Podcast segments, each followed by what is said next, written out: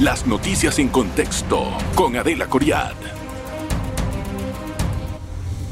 Bienvenidos. Hoy en contexto va usted a escuchar la primera entrevista que da el MEF desde su regreso de París, donde la GAFI, el Grupo de Acción Financiera, ha determinado que Panamá ha cumplido largamente los puntos establecidos en la hoja de ruta que tenía 15 apartes. Usted recordará eso, que se ha estado hablando infinidad de veces en los medios de comunicación sobre la necesidad de contar con todo este cumplimiento para salir de la lista del GAFI. Bueno, vamos a esperar una, una visita in situ de los, de los eh, técnicos de esta organización y después de eso entonces tendremos ya oficialmente declarados fuera de la lista GAFI. Para hablar de este tema, hoy hemos invitado a Isabel Vecchio. Isabel Vecchio tiene un título largo, es secretaria técnica de la Comisión Nacional contra la Prevención de Blanqueo de Capitales, Financiamiento de Terrorismo y Financiamiento de la Proliferación de Armas de Destrucción Masiva, quien saludo y le agradezco por estar con nosotros. Como le reitero, es la primera entrevista que da el MEF y nosotros queremos entender y conocer primero que todo, ¿qué significó para Panamá el haber cumplido largamente estos 15 puntos? Después vamos a hablar sobre, eh, podemos debatir sobre algunos apartes que no están cayendo muy bien con los abogados, pero primero, ¿qué significa para nosotros haberlos cumplido? Bueno, antes que nada quisiéramos agradecer el espacio. Eh, estos espacios nuevamente son muy importantes para dar a conocer eh, estos avances, estos pasos importantes que tiene el país y también para educar un poco a todos los sectores, a todos los televidentes que nos acompañan durante este proceso, porque siempre resaltamos que salir de la lista no es trabajo solamente del gobierno nacional, esto es un trabajo de todos y todos somos el equipo Panamá. Y como equipo Panamá tenemos que ir muy cohesionados hacia adelante en la aplicación de las normativas que nos permitan robustecer el sistema. Respecto a tu pregunta, realmente Mira, para Panamá significa un paso sumamente importante poder eh, haber obtenido este cumplimiento de las 15 acciones, que es el paso inicial para que se diera esa visita in situ, para que se aprobara la visita por parte de todos los países, de manera que puedan venir al país a verificar eh, que todas las acciones que nosotros hemos tomado, todo el, digamos que todo, todo lo que se ha implementado, ya sea con las normativas nuevas o con las que ya estaban, estén en pie, estén funcionando, que son sostenibles, que van a ser sostenibles en el tiempo y que el compromiso de alto nivel se mantiene, no solamente para atender los temas directamente relacionados a Gafi, sino los temas de transparencia internacional. Sí, pero para el país el haber salido de la lista, bueno, el estar casi con un pie afuera, ¿no? De la lista del GAFI, ¿qué significa en términos prácticos? ¿Qué significa para hacer negocios acá? ¿Qué significa para los bancos? ¿Qué significa para los corresponsales que se fueron? ¿Qué tanto podemos atraerlos de nuevo? Mira, primero, Panamá ha mantenido un grado de inversión durante todo el proceso, eso es muy importante. Eso nos ha permitido a nosotros demostrar como país esa sostenibilidad. Por supuesto que esto abre puertas a traer a Panamá nuevas inversiones. Somos un país pequeño, somos un país que necesita esa inversión extranjera, por lo cual este paso de tener cumplidas nuestras 15 acciones demuestra que somos un país comprometido con la transparencia, que lo que queremos es que estas inversiones que vengan al país sean inversiones limpias, inversiones positivas, que permitan el crecimiento económico sostenido de Panamá. Es que ese es el reto, sostener estos compromisos que nos hemos planteado. ¿Cómo vamos a sostener este cumplimiento? Mira, yo para evitar que nos vuelvan a poner en por dos supuesto, años. Por supuesto, uno de los puntos que siempre mencionamos es el trabajo que se está haciendo no es solamente para salir de una lista, es para mantener al país fuera de una lista no ha sido eh, del todo, o muchos sectores te dicen, es que no es justo que metan a Panamá en una lista o en otra. Nosotros teníamos la gran tarea de, como equipo Panamá, robustecer los sistemas. Ahora todos tenemos la tarea de mantener esa sostenibilidad en el tiempo. ¿Cómo se mantiene? Manteniendo las normas al día. Las normas cambian. ¿Las normas legales? ¿De qué normas estamos hablando? Las normas legales, por supuesto. Todo cambia. Los contextos del mundo cambian. Te puedo hablar de un punto muy específico. Hace 20 años no se hablaba tanto de activos virtuales como se habla hoy día. O sea, que si sale mañana una legislación sobre criptomonedas, adoptarla de una vez? No de una vez, porque tú analizas, no te digo que la tienes que adoptar enseguida, porque tú analizas el riesgo y el contexto del país. Entonces, lo que hacen los organismos internacionales es darte una regulación o, darte un estándar muy general en donde cada país debe analizar su riesgo, su contexto y cómo lo va a adoptar. Cómo, cómo se redactan las normas. Todos los países tienen que analizar cuál es el estatus de cada país para poder entonces hacer las actualizaciones correspondientes. Bien, Isabel, en respecto a ese tema me gustaría entender, si bien es cierto que es una eh, petición que se puede hacer a nivel general sobre las nuevas normas o los nuevos requisitos, esto después no puede ser un óbice para volver a incluir a Panamá a pesar de haber hecho todo este esfuerzo para poder salir de eh, la lista y cumplir con lo estipulado? Sí, mira, hay que tener... Eh, y exigir cada vez más y más, eso es lo que pregunto. Yo creo que lo más importante es tener claro cuáles son los contextos de evaluaciones. Te pueden evaluar ya sea por temas legislativos, de los cuales ya fuimos evaluados, ya pasamos ese, digamos, esa página. Lo que el país tiene que hacer es mantenerse al día en las legislaciones que tienen que hacer o en los que tengamos que adoptar porque todo es cambiante, como te decía. Y el otro contexto es la implementación de esas normas. Exacto. Y para esa implementación actuamos todos como panameños, todos tenemos que entender el significado de lo que está en la ley. Para eso, por supuesto que hay un compromiso estatal en donde las instituciones que tienen que ver con la materia de prevención de blanqueo de capitales, financiamiento del terrorismo y de la proliferación deben dictar, como se está haciendo, capacitaciones constantes a los sectores para permitir que esta, este entendimiento sea sostenible, sea constante y no volvamos a incluir en las listas por esa implementación. Tengo que hacer una pausa, Isabel, pero vamos a regresar con esto, con más vamos a conocer quiénes van a venir de la visita in situ, qué significa eso para Panamá y después cuáles son los pasos que siguen. Igualmente, eh, ¿Cómo se va a poder garantizar que se va a implementar todo? Porque uno de los pasos es la prevención del blanqueo de capitales y la otra, la persecución y también la sanción. Una pausa. En breve regresamos con En Contexto. Estamos de vuelta con En Contexto. Gracias por estar en Contexto. Hoy pues estamos entrevistando a Isabel Vecchio del Ministerio de Economía y Finanzas. Se fue a París, terminó con el asunto, ahora está en Contexto. Quería yo entender una cosa. ¿Qué significa salir de la lista Gafi con respecto a las listas de la Unión Europea? Hay una lista que es de blanqueo de capitales que supuestamente se basaron en lo mismo para meternos y otra de evasión fiscal. Que me explique, porque aquí dijo la embajadora de la Unión Europea que no es ninguna garantía de que una vez finalicemos con la GAFI podamos salir de estas listas.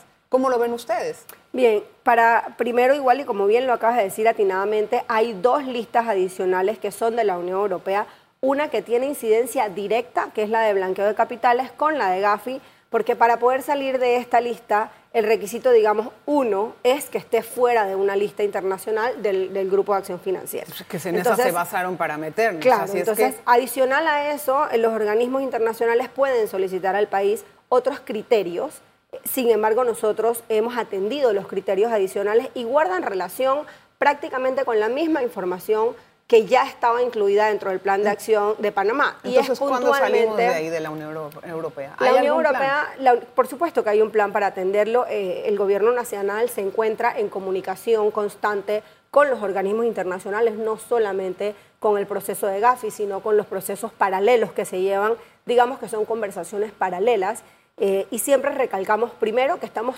todos en un mismo equipo. La prevención del blanqueo de capitales no solamente para Panamá ni para la región de Panamá.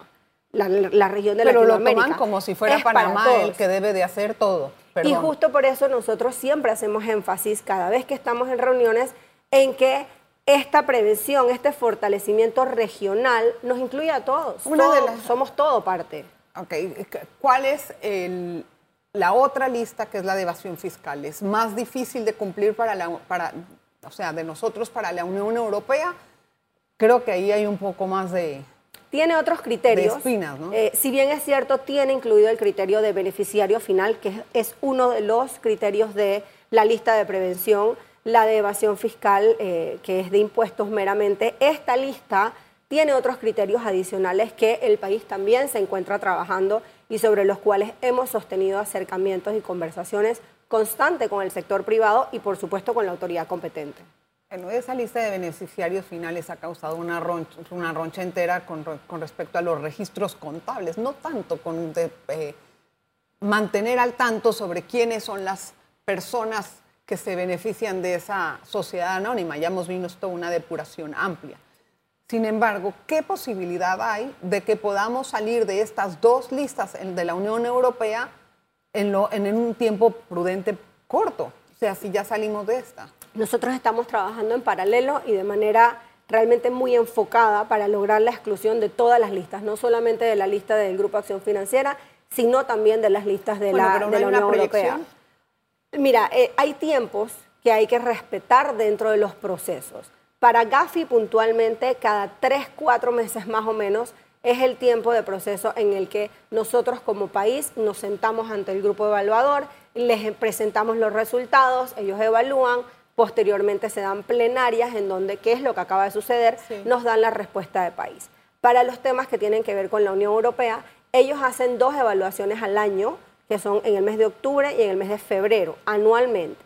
Entonces, durante el año, el país debe ir presentando cuáles son los avances para el análisis, para las reuniones. Nosotros también hemos ido a Bruselas, hemos tenido reuniones con las, tanto con los técnicos como con las autoridades. Eh, el ministro de Economía y Finanzas estuvo reciente en Bruselas reunido con una alta comisionada de la Unión Europea en donde no solamente reiteró el compromiso del país de atender los criterios, sino por supuesto de salir de las listas. Hay uno de los, parte de los requisitos que mencionó la señora embajadora en el programa fue que haya sostenibilidad para cumplimiento y que sean efectivos. Eso es lo que yo me pregunto. O sea, fuera de que usted me dice, estamos fortaleciendo las entidades, ¿cuál es el tiempo de respuesta que tiene Panamá ante peticiones de cualquiera de las dos cosas, blanqueo o evasión? Mira, es muy positivo para Panamá. Nosotros hemos mejorado muchísimo el tiempo de respuesta. Pero ¿en Cuando hacemos, se traduce? Dependiendo de cuál es el organismo internacional o cuál es el proceso que está. Si tú vas a ir a ver un proceso que tiene que ver con investigaciones, por ejemplo, probablemente el tiempo de respuesta sea un poco más extenso porque no te piden una sola información. Si te piden una sola información y me voy a ceñir a beneficiarios finales, Hoy día contamos con un registro de beneficiarios, claro, y, esto nos permite a la autoridad competente dar un tiempo de respuesta óptimo. En cinco minutos lo pudieran dar, es correcto. Si, fueran eh, oficiosos. Es correcto. Pero la pregunta es, eh, en, cuántas, por ejemplo, ahorita mismo hay algunas peticiones pendientes de parte de algún país europeo que Panamá no ha podido dar respuesta? En materia de prevención de blanqueo de capitales, es que eso lo ve la autoridad competente y mm. son procesos confidenciales que se tienen que manejar a través de las autoridades competentes correspondientes. En materia de, eh, por ejemplo, intercambio de información, que es en la que me estás preguntando, la autoridad competente es la Dirección General de Ingresos y es quien, bajo la confidencialidad correspondiente, pudiera entonces compartirte la respuesta. ¿Qué significa esa visita in situ que vamos a tener pronto y quiénes van a venir? Bien, vienen las personas que forman parte del grupo conjunto de las Américas, que son técnicos que revisan los estándares internacionales y que han verificado durante todo este tiempo, desde el 2019 a la fecha, incluso desde el 2017, el proceso de evaluación cuando fuimos incluidos ante la ICRG, pues este grupo va a venir a Panamá, ¿Qué van a ver? va a verificar la sostenibilidad de la implementación de todas las acciones. Por ejemplo, vamos van a venir a verificar que existe ese registro de beneficiarios finales, que las autoridades competentes tienen acceso oportuno, probablemente quieran verificar cómo son las instalaciones. Hoy día tenemos eh, instalaciones renovadas de una superintendencia de sujetos no financieros. Ellos probablemente quieran visitar esa institución, otras instituciones como la Unidad de Análisis Financiero. ¿Cuánto tiempo se van a quedar acá? Generalmente se quedan entre tres y cuatro días eh, y adicionalmente a ver Panamá también ven otras jurisdicciones. Después de ver eso, si no están convencidos, ¿qué pasa? Ellos pudieran hacer recomendaciones adicionales, sin embargo nosotros nos sentimos bastante confidentes en que las acciones que hemos tomado han sido suficientemente robustas para demostrar este cumplimiento. Explíqueme un procedimiento, porque no lo sé. Ellos han dicho que Panamá ha cumplido largamente los eh, los puntos. eso es en Sí. teoría, eso es lo que está pasando. Ellos no, entiendo bien. Eso lo ven ellos Quieren de- venir a verlo in situ y Es después correcto. decir, bueno, sí, ya, ya lo comprobé. Claro. Es así. Es así. Ellos vienen, verifican que todo está en, el, en el, digamos que en el momento correcto, eh, las instituciones están actuando de manera correcta, reiteran ese compromiso de alto nivel de las autoridades eh, y después entonces le, digamos que le elevan al ICRG, que es el grupo revisor ya más grande, en donde dicen, bueno, como equipo técnico consideramos Avalamos. que Panamá ha tenido la sostenibilidad, avalamos toda la aplicación de las acciones, por lo cual recomendamos la exclusión del país de la lista. Entiendo. Vamos a hacer una pausa, Isabelita. Regresamos enseguida con más. En breve regresamos con En Contexto. Estamos de vuelta con En Contexto. Gracias por continuar en sintonía. Hoy estamos conversando con la licenciada Isabel Vecchio. Ella estuvo en París. ¿Cuáles fueron las experiencias que, que- que tuvieron en París? ¿Cómo fue la receptibilidad del grupo Gafi allá cuando, con la delegación panameña? Muy positiva, no solamente del grupo Gafi, sino de muchos países, tanto de Europa como Asia, como organismos internacionales, como Latinoamérica, que expresaron las felicitaciones hacia el país por este ampliamente cumplido o largamente cumplido de nuestras acciones y la evidente, el evidente compromiso sostenido a mantenernos fuera de las listas, a adoptar los estándares internacionales de una manera positiva para el país. Con esta salida, exclusión de la lista de Panamá, ¿algún otro país sale también? Bueno, en esta que acaba de, de darse en este pleno, se le otorgó la visita in situ a Albania, Jordania, Panamá e Islas Caimán, con lo cual van a ser los cuatro países que, digamos, van a tener esta visita y probablemente posterior a la visita, entonces se dé la exclusión. Entonces, eh, ¿la exclusión se anuncia en qué fecha? En principio se tiene que dar primero la visita, que es en septiembre, Ajá. eh, entre las dos primeras semanas de septiembre aproximadamente, y posteriormente entonces en octubre, en el plenario de Gafi de octubre, Ah. se anunciaría entonces la exclusión de la lista, siempre y cuando todo lo que deba suceder en la visita in situ esté adecuadamente evidenciado. Isabel, hay algo que también está pendiente y para poder cumplir con los registros contables debemos de hacer la reglamentación de la ley que lo que lo, que lo enmarca, es la 254. ¿Cómo se está haciendo esa reglamentación? El proceso de la reglamentación se ha hecho desde hace varios meses atrás, en donde hemos incluido no solamente en conversaciones a las autoridades competentes y a las diferentes direcciones que tienen que ver con el tema, sino que hemos invitado al sector privado, diferentes grupos de abogados, para que puedan apoyar. Al final lo que estamos buscando es hacer una reglamentación que pueda llevar al cumplimiento de lo que ya está en la norma, por lo cual nosotros estamos en ese proceso digamos que en las diferentes etapas ya hemos culminado las etapas de consultas con el sector y ya estamos, yo me atrevería a decir que unas etapas eh, bastante adelantadas para proceder con la reglamentación. ¿Quiere decir que puede ser que terminemos antes de que acabe el gobierno? La reglamentación, por ¿Cómo- supuesto, cómo- sí, nosotros cómo estamos está esperando... eso en contenido, más o menos? Nosotros esperamos que sí, que sea una reglamentación que pueda eh, emitirse de manera oportuna para que se pueda dar un cumplimiento oportuno nuevamente ante esta normativa. Sí.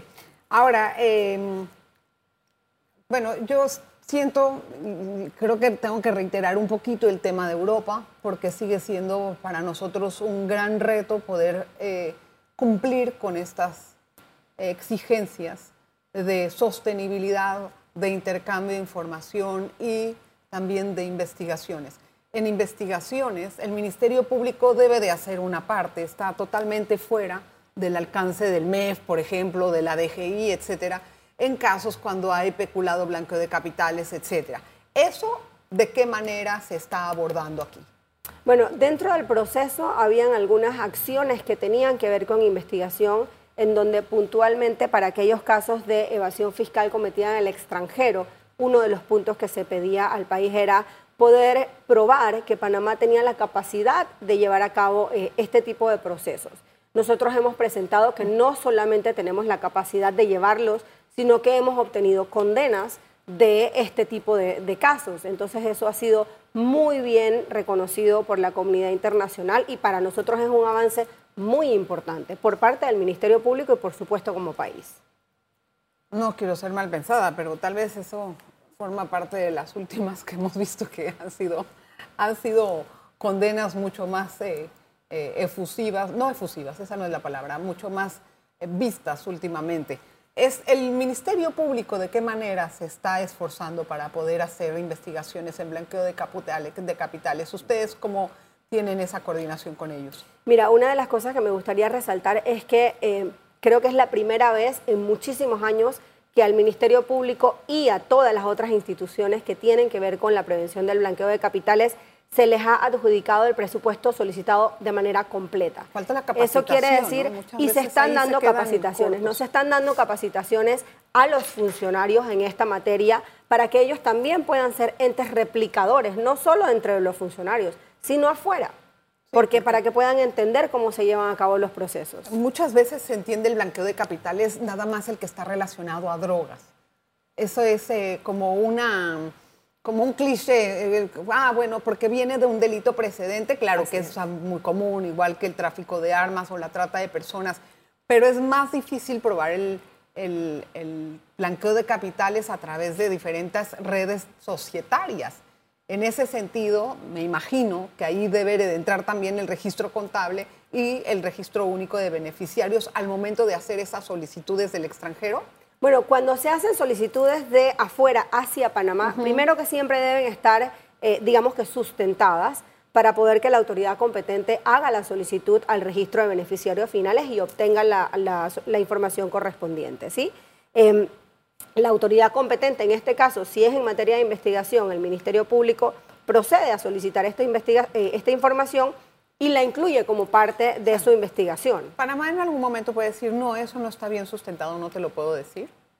Ante los organismos internacionales, realmente, mira, cada intercambio de información que se da, dependiendo de a qué autoridad competente se le solicita, el país responde. Si es una información que te dicen, dame el beneficiario final de tal, siempre sustentado en alguna investigación, eh, en algún hecho internacional en donde venga el país, el país hoy día tiene una capacidad de respuesta muy buena en donde nosotros hemos evidenciado que estamos entregando la información. No puedes negarte a, dar una información, es decir, siempre, ¿cuándo serían esas evaluaciones, esos criterios de valoración del, de, es, de una entidad, es de un funcionario? Generalmente se dan de pares. Generalmente una unidad de análisis financiero de un país solicita a una unidad de análisis financiero de otro país la información. Sería la UAF nuestra. Sería en ese caso una UAF a otra UAF o un ministerio público a otro ministerio público. Ellos se hablan entre autoridades competentes y resalto nuevamente, siempre evidenciando que existe un proceso de por medio por el cual se está solicitando la información, porque tenemos que recordar... ¿El proceso debe de ser penal? No necesariamente. Puede ser también un proceso administrativo que se esté llevando. O sea, depende de a qué autoridad competente le vas a solicitar la información. O sea, pero siempre debemos de entregarla. Eso es lo que quiero entender. Bueno, nuestras leyes sí tienen como obligación que, por ejemplo, los abogados deben conocer, los abogados que son agentes residentes de personas jurídicas, deben conocer quién es el beneficiario final, la deben tener ya incluida dentro del sistema de beneficiarios finales y si es a requerimiento de las autoridades competentes, cualquiera de ellas, también tiene obligatoriedad de entregarlas. La entidad que va a encargarse de hacer todos estos procesos, o más bien que va a tener la carga de, esta, de, este cumplimiento, ¿quién sería? Dependiendo de cuál es el cumplimiento. Si es, por ejemplo, de información de beneficiarios finales, el administrador del registro de beneficiarios finales es la Superintendencia de Sujetos No Financieros.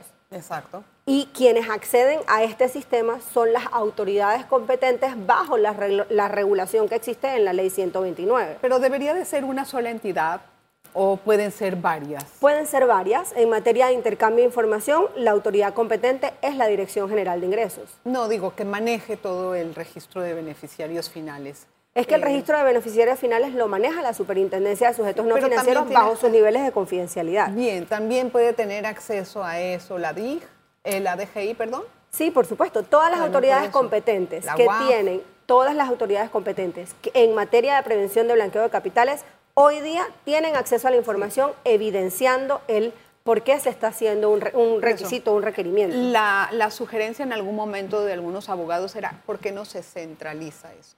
En vez de que sean varios, que sea una sola. Bueno, hoy día en materia de beneficiarios finales nosotros igualmente consideramos oportuno que debería estar centralizado como está. y, así, y, esto le facilita no solamente al sector privado meterle, por supuesto. Entonces, por eso es que ahorita mismo todo lo que tiene que ver con beneficiarios está en ese registro. Gracias Isabel por estar con nosotros y contarnos las experiencias, contarnos lo que sigue, eh, la forma en cómo va a manejar Panamá esta situación para poder ya excluirnos de eso y esperemos que pronto también con la Unión Europea. Muy amable, gracias Siempre por a la estar orden. con nosotros. Gracias a ustedes, espero que haya sido de utilidad el programa. Nos vemos la próxima. Las noticias en contexto con Adela Coriad.